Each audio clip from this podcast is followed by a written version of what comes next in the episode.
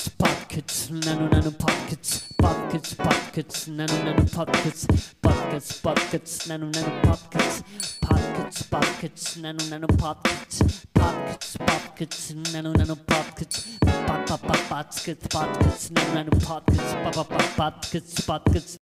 Buenas, buenas, bienvenidos al capítulo número 5, episodio 5 del Nano Nano Podcast. Em, hoy estaba pensando que, que todos odian los mosquitos, como mm, no hay... Porque hay gente que, que, no tiene problema de matar ningún bicho, ¿no? Como que cualquier bicho ya es una invasión completa de su privacidad o les agarra miedo, no sé, como te dan miedo las arañas o lo que sea. Pero los mosquitos nadie discute, porque digo, hay gente que dice, no, no, la araña, meter en un vasito, sacala, como no la mates, no la mates. Los mosquitos los odian todos. O sea, los veganos más veganos del mundo que no comen miel porque sienten que están explotando a las abejas, igual matan mosquitos porque son insoportables. Es un es un es una categoría de bicho que no nos bancamos y punto. Eh, literalmente usamos mosca para referirnos eh, a, a, alguien molesto, a alguien muy muy molesto, como el cantante La Mosca. Nunca entendí la mosca por qué tiene esos anteojos gigantes que le sobresalen de la cara. Es una cara tan de los noventas, increíble. Esas fiestas, esas canciones, ¿no? Yo todavía no puedo creer la cantidad de de bar mitzvah, fiesta de 15, de casamiento, como son las mismas canciones, auténtico decadente, de esa bachichi peralta, esa cantidad de basura que, que o sea, no sé, a veces estoy en esas fiestas y, y todos están borrachos y y ya como que está todo armadito, ¿no? Porque no es una fiesta que se da, no es algo, ah, nos juntamos y se dio una fiesta de música. Todas fiestas rearmadas, gente gasta un montón de guita, están todas las mesas ahí con manteles, hay mozos. Y es como que, bueno, y ahora todos comieron, bueno, ahora todos vamos a bailar. Es como que, y después terminamos de bailar, bueno, y ahora viene el cotillón.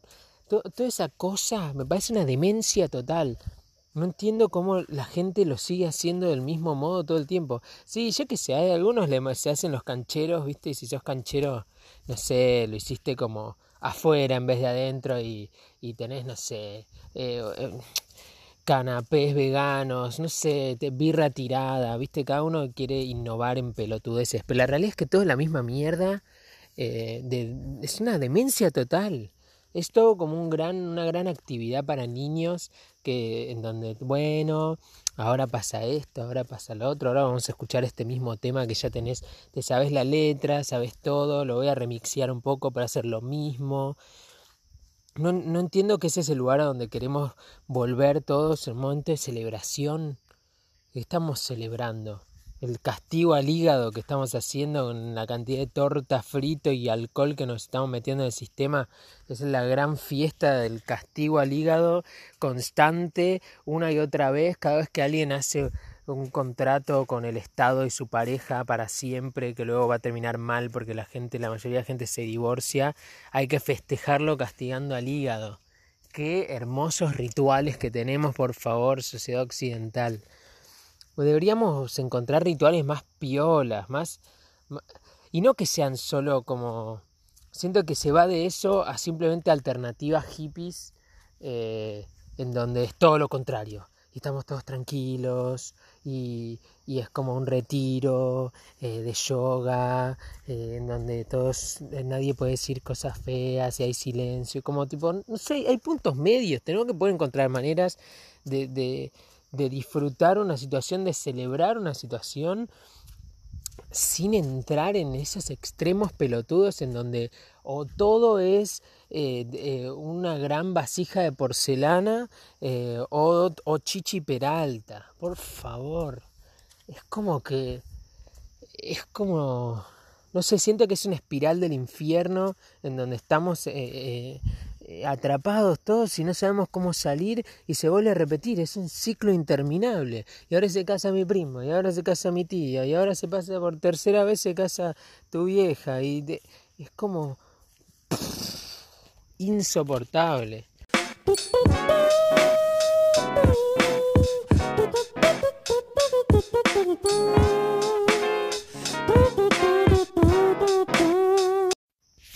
No sé quién tiene que escuchar esto, pero el acento cordobés no te sale. Absolutamente no te sale. A tu pareja le da vergüenza y pareces un correntino borracho con labio leporino.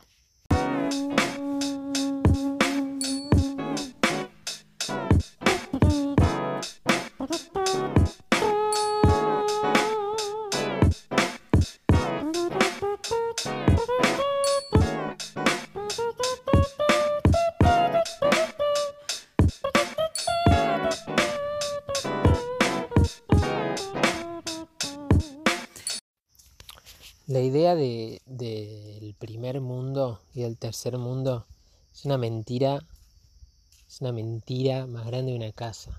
Es un, la gente tiene una idea de que porque estamos en el tercer mundo hay un mundo mejor, donde en el primer mundo las cosas funcionan. No, no, funciona en ningún lado nada. Y si funciona, eh, funciona mal y, y funciona a propósito mal funciona con excepciones eh, y la gente con guita va a hacer lo que quiere en todos lados. Hay una idiosincrasia mundial de las cosas.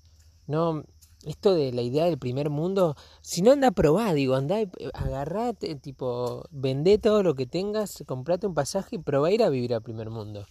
Estar lleno de burocracia, cada cosa que quieras hacer va a ser lento y te van a estar observando por cada cosa que hagas, es todo más cuadrado, es todo más... Eh, eh, la gente es más fría, eh, no, no, vas a poder... no sé, es cierto que uno pierde libertad, uno piensa que está intercambiando en el primer mundo una mejor calidad de vida y estás perdiendo un montón de libertades. El primer mundo es una farsa, me parece, es una farsa para para sostener que las cosas en el tercer mundo están mal y que es toda una decadencia. Si vos vas y le preguntás a alguien que vive en España, Añares, te va a decir la cantidad de problemas que hay en España. Lo mismo alguien en Francia, lo mismo alguien en Hungría, en Alemania o en Suiza. Es todo, en, ni hablar en Estados Unidos, la gente está harta en todos lados. No saben qué hacer, no hay a dónde ir. El planeta es como que, que antes por lo menos había lugares del planeta que, no, no, habíamos encontrado, no habíamos viajado hacia ese lugar, entonces como que todavía había bueno y tenemos a dónde ir. Entonces cuando se encontró América y todo, se encontró entre comillas, ¿no? Lo encontraron los naboletis, fue, vinieron a América y había dónde ir, había tierra para descubrir, ahora ya no hay más nada, está todo descubierto. Tanto que están queriendo ir a otro planeta porque no saben a dónde ir para escapar de la idiotez absoluta en la que estamos metidos. Es una ridiculez. E, entonces mucha gente, no sé, como yo, nos estamos mudando al campo. Nos estamos yendo de las ciudades porque esto pasó siempre igual. Porque ya es, es insoportable. El, el, circo que está armado es insoportable. Un nivel de toxicidad ridículo. Y aún así me parece mucho mejor vivir en el tercer mundo. Lo que dice en tercer mundo. Me parece espectacular. Es, o sea, que, haya excepciones humanas a las cosas. Que, que, que, se, que se comprenda que no, que no todo es la regla. Que, no sé, a mí me encanta que las cosas se hagan por abajo de la mesa. Eso es algo que, que da libertad. Más allá de que vos, no sé, digo, mucha gente piensa que, ah, por eso estamos como estamos. No, como estamos porque, porque estamos con un sistema en donde, en donde hay como una especie de, de concurso de, de popularidad para ver quién gobierna el país y, y toda la gente inteligente que podría gobernar el país y hacerlo bien, no quieren ese puesto porque es una paja. Es una paja ser gobernador de lo que sea. Todos te vienen a pedir a vos, todos te van a odiar por lo que haces, si lo haces para acá o para allá. Te pueden, les puede encantar lo que haces seis meses, hiciste una en cualquiera o en, algo estás en desacuerdo con eso, perdiste a esa gente. Como que en realidad los gobernadores están como chivos expiatorios para, para todos los males que pasan. Siempre es culpa de, ah, para este es un hijo de puta. Este... Y sí, sí, sí, además, encima de todo eso, la gente que se está postulando porque quiere eso, es gente que quiere eso. Es, es, es, un, es un subconjunto de la sociedad que está, que está buscando eso, saben lo que están buscando. Y lo único que me parece que remedia el hecho de, de tener ese puesto de chota tantos años de tu vida, porque encima tenés que estar muchos años comiendo mierda para tener esos puestos. Son muchos años de que te pisen la cabeza, de que te garquen, de estar pasando de un lugar a otro, estar diciendo la, la, pelotudeces a distintos medios no sé, es un agarrón absoluto y creo que las únicas dos cosas que hacen que esas personas sigan adelante es A, o que van a robar un montón de plata, entonces con eso están contentos porque dicen, bueno, por lo menos le robo un montón de plata al país y, y, yo me, como que me jubilo y tal, hice mi vida y tal. Y la otra son valores como algún tipo de moralina que tiene, que, tiene esta gente de, de, la patria o de, o de cierta lealtad, algo que se está resquebrajando, que no, no, no, no, está, no está sostenido por nada a esta altura.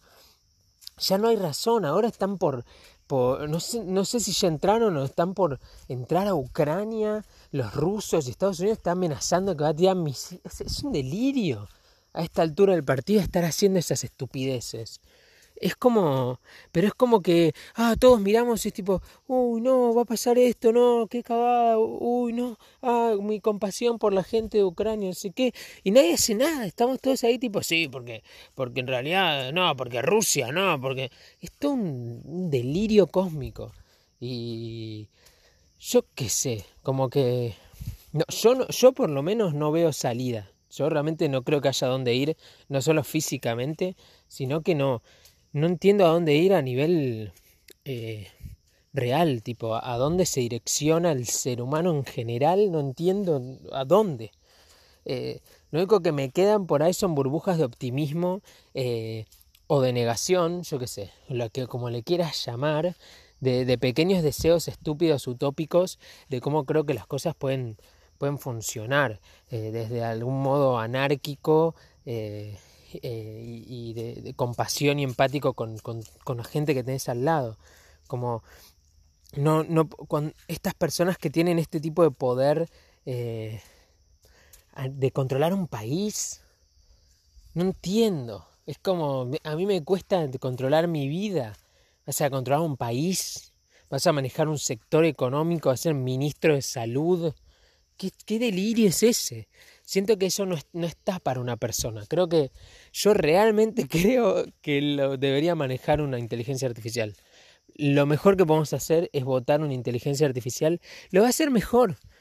Y que la inteligencia artificial esté conectada con nuestros celus y que, y que nosotros podamos ir, cada uno personalmente pueda directamente votar las cosas o decidir las cosas y que esa inteligencia artificial tome todo ese input de las opiniones de cada persona y no de los representantes, de cada persona, una democracia directa, pero, pero que los puestos sean de inteligencia artificial. Porque la realidad también es que muchos de estos puestos están porque la persona es carismática y sabe juntar votos, no porque sea eficiente. No estamos midiendo a las personas por su eficiencia, estamos midiendo a las personas por cómo pueden convencer a otras personas. Entonces, en realidad, la mayoría de la gente que hace que las cosas funcionen son sus asistentes, la gente que tienen por debajo que no sabes ni cómo se llama. Esa es la gente importante. Y esa es gente que se puede reemplazar por computadoras. Eso, eso nada más. Yo lo único que digo es que me gustaría que pronto ya postulen una inteligencia artificial eh, como por lo menos intendente, como que lo probemos de intendente. Es una prueba, como agarrar un municipio del municipio que quieras, del lugar que quieras y realmente probar. A ver qué pasa si ponemos inteligencia artificial a manejar la, intendencia. Y que esté conectada con los ciudadanos de la intendencia, que se anoten y se pueda plebiscitar todo, que todo se pueda votar directamente y que la gente pueda poner como si fuera una aplicación del celu, que puedas poner si te gustó, si no te gustó, si el rating por cada decisión que tomó, cómo dividió el capital acá y allá, que, que seas realmente tengas un panel de interacción entre vos y, y la máquina que está manejando la intendencia. Y yo estoy 99% seguro de que lo va a manejar mejor que cualquier ser humano con corbata que puedas encontrar dando vueltas en el mundo.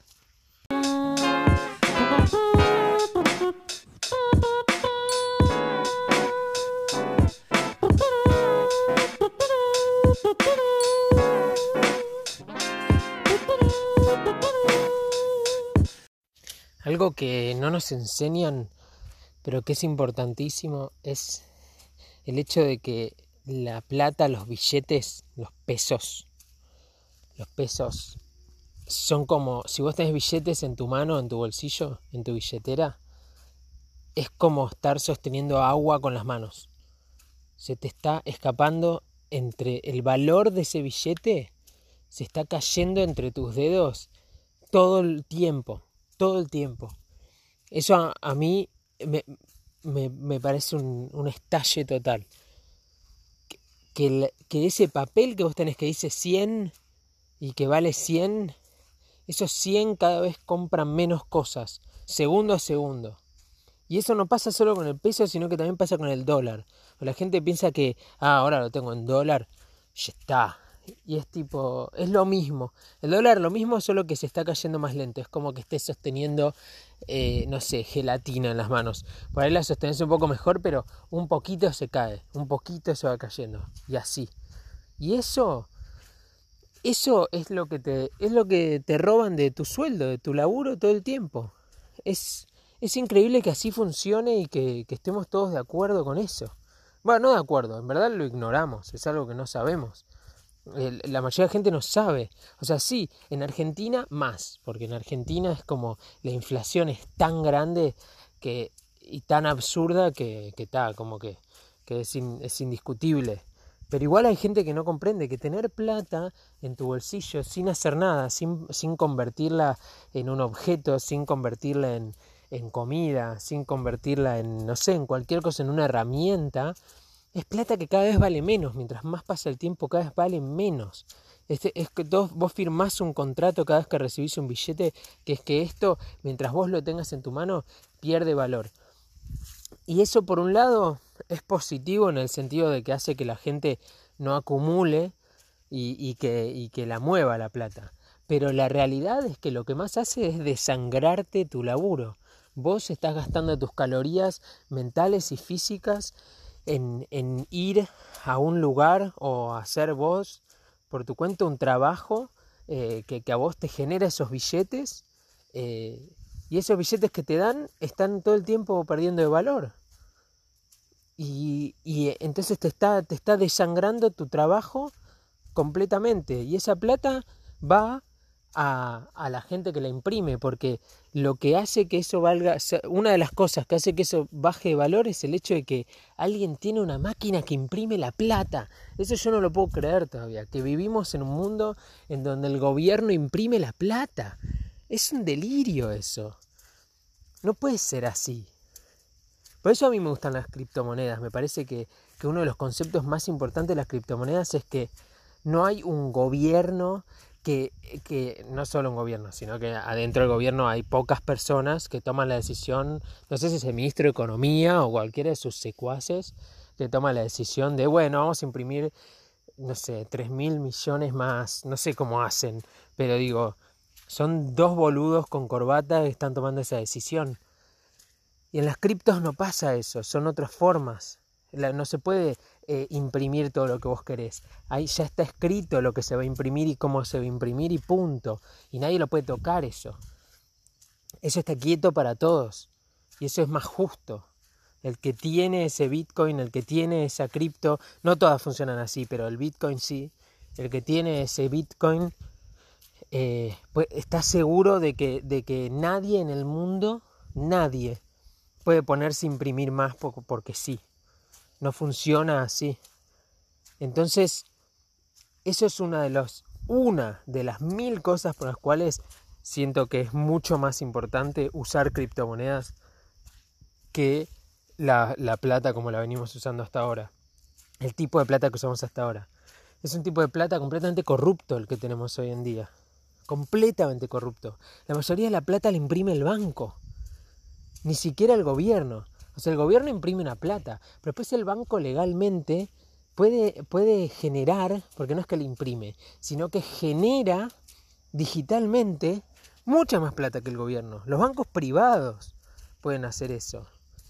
Y eso es un delirio. Eso es un delirio. Yo no. Cada vez que. A, mí el, el, hecho de investigar las criptomonedas me hizo investigar las finanzas tradicionales y cómo funcionan. Y cada vez que me pongo a investigar, es como que siento que, que me están sacando el, el. como. de vuelta, como. que, que me desperté de Matrix, me sacaron el tubo de la nuca y estoy tipo, me acabo de despertar en ese huevo loco en donde ahí todos estamos en huevos con líquido amniótico. Estoy mirando a todos y no puedo creer que estén todos enchufados y que alrededor están pasando esas medusas cibernéticas controlando todo, que son tipo Google eh, y el celular que compraste. Y, vos estás tipo, ¿dónde carajo estoy? ¿Cómo me voy de acá? Y es imposible, ya estás ahí, estás adentro de la máquina. Entonces cuando em, aparecen herramientas eh, para mí revolucionarias, como son las criptomonedas, es como que me da esperanza de que, de que el mundo no es solo una matriz eh, de, de, de, vigilancia y de control, sino que, que hay una esperanza, hay una resistencia, hay una forma en la que podemos construir un futuro en donde en donde no, no, se sigue perpetuando esta esclavización total de las personas a través de ignorancia total de cómo funcionan. O sea, tenemos que saber cómo funciona. Si, si nosotros nos están enseñando pelotudeces en el colegio, en la universidad, están enseñando pocas cosas solo para mantenernos sectorizados, pero lo que nos compete a todos, que es la plata que usamos todos los días, que tenemos en nuestro bolsillo, el hecho de que tenemos que vivir en un lugar físico y pagar alquiler por eso o comprar un lugar si tenés la oportunidad y la suerte de tener plata para comprarte un lugar, y nadie nos explica cómo funciona eso. Tenés que meterte vos y todos pensamos que las matemáticas y las finanzas son aburridas y ay no, eso, eso no. Y claro, está hecho a propósito, es aburrido a propósito. Es aburrido porque nos están cagando ahí. No debería ser aburrido, debería ser divertido, deberías tener ganas de entender cómo funciona porque porque te compete todos los días. La naranja que te comiste ayer la pagaste con un billete que te dieron porque fuiste a laburar. Y es, estás metido en esa rueda. Y es una de las cosas que más te, eh, una de las cosas que más eh, cambia el humor de las personas es si tienen plata o no tienen plata en el bolsillo. No digo que sea positivo ese, ese encare completamente materialista del mundo, pero es la realidad. La mayoría de la gente, su humor y cómo van a tratar al prójimo va a depender de si está tranquilo y puede tener plata a fin de mes o, o si está corriendo atrás de la zanahoria, literal, para ver si puede comer. Delirio.